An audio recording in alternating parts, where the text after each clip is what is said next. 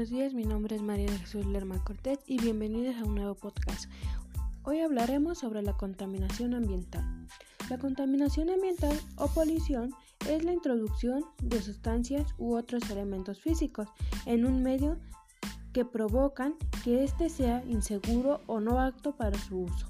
El medio ambiente puede ser un ecosistema, un medio físico o un ser vivo. El contaminante puede ser una sustancia química o energía, como sonido, calor, luz o reactividad. Es siempre una